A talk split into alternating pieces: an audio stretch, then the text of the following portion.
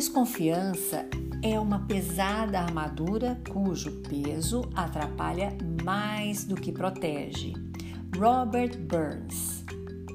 Desconfiança é o sentimento da pessoa que não acredita ou não confia em outras pessoas. Disposição para ver tudo pelo lado ruim, pura expressão do pessimismo.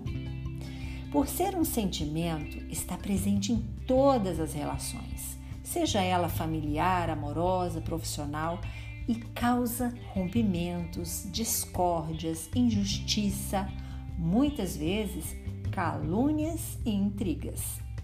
Sabemos também que existe a desconfiança positiva e é através delas que muitas eurecas foram comemoradas.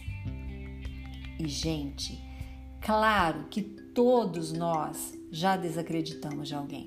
E pergunto: o que esse receio já agregou em sua vida? Causou algum benefício ou desgastou sua relação? Te fez atravessar dias maravilhosos ou infernais? Mas, queridos, logo descobrimos se perdemos nosso valioso tempo de vida, suspeitando, deixando de amar e fazendo DRs infinitas. Quem já viveu esse drama sabe que não compensa. Mas esse sentimento é uma estratégia que o nosso cérebro usa para se proteger de alguma frustração futura.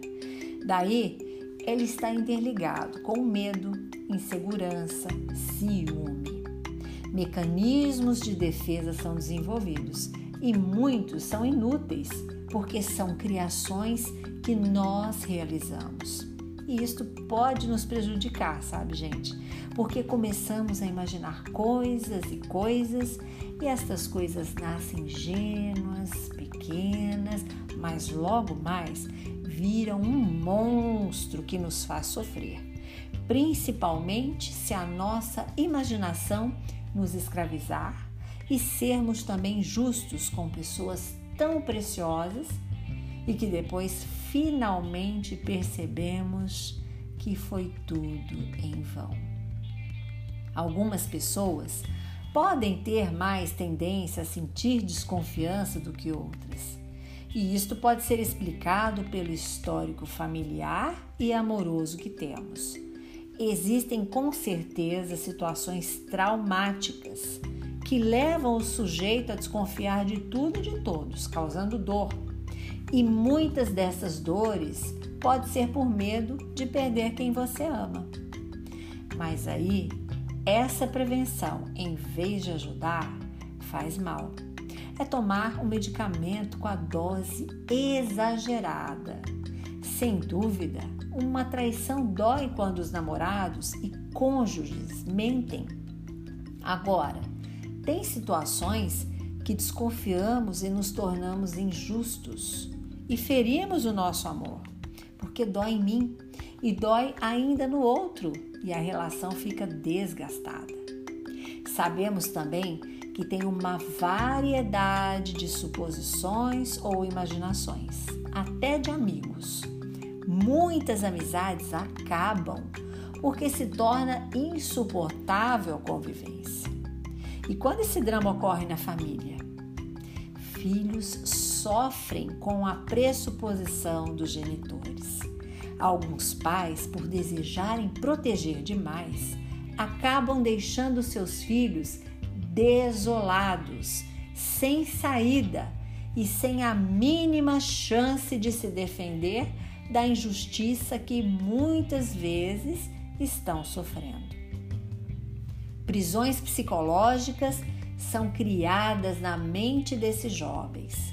Quando ficam condicionados à situação, a gaiola fica aberta e eles não conseguem sair. Pronto, criamos filhos dependentes e sem habilidades para realizar coisas que potencialmente fariam. A capacidade fica guardada. E por último, a desconfiança na área profissional, seja entre colegas, subordinados, chefes, sócios. Quantos de nós já sofremos injustiça? ou ao contrário? Fomos injustos em nossos julgamentos ou até demissões? Quando eu sofro com esse receio, acabo vivendo essa traição, mesmo que real, e isto causará uma tortura enorme. Te pergunto: você desconfia do seu marido, da sua esposa, do seu filho, namorado, amigo, colega de trabalho? Seja qual for a alternativa ou as alternativas marcadas quero lhe dizer: cuidado para não criar relações repletas de ilhas desertas, pois eles também ficarão feridos com sentimento de injustiça. Podem imaginar? Então, se esforce para ter confiança nas pessoas.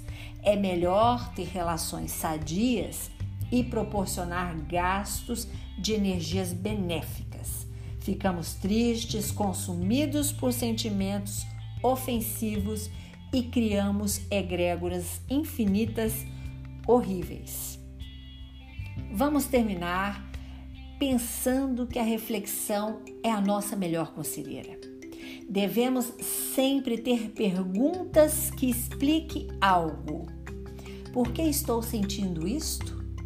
qual as outras possibilidades existem? Assim, não ficamos com uma única alternativa. Esta é uma estratégia de usar modificadores. Sempre que tiver um pensamento fixo, use os modificadores e crie o hábito de se perguntar. E já tenha as perguntas como carta na manga para tirar na situação que você precisar que está te escravizando. Com certeza, essa escravidão ela paralisa a sua vida em muitas áreas.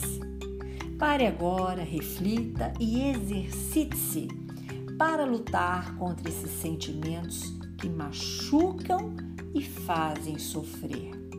Precisamos sempre de um momento do dia para abastecer nossa alma com bons pensamentos. E as perguntas para a gente mesmo favorece a concentração ricamente. Trabalhe a sua autoconfiança. Curta e compartilhe esse podcast. Sempre podemos acender uma lâmpada no peito de alguém. Sou Suzy Vatê e este foi mais um programa Despertar a Espiritualidade.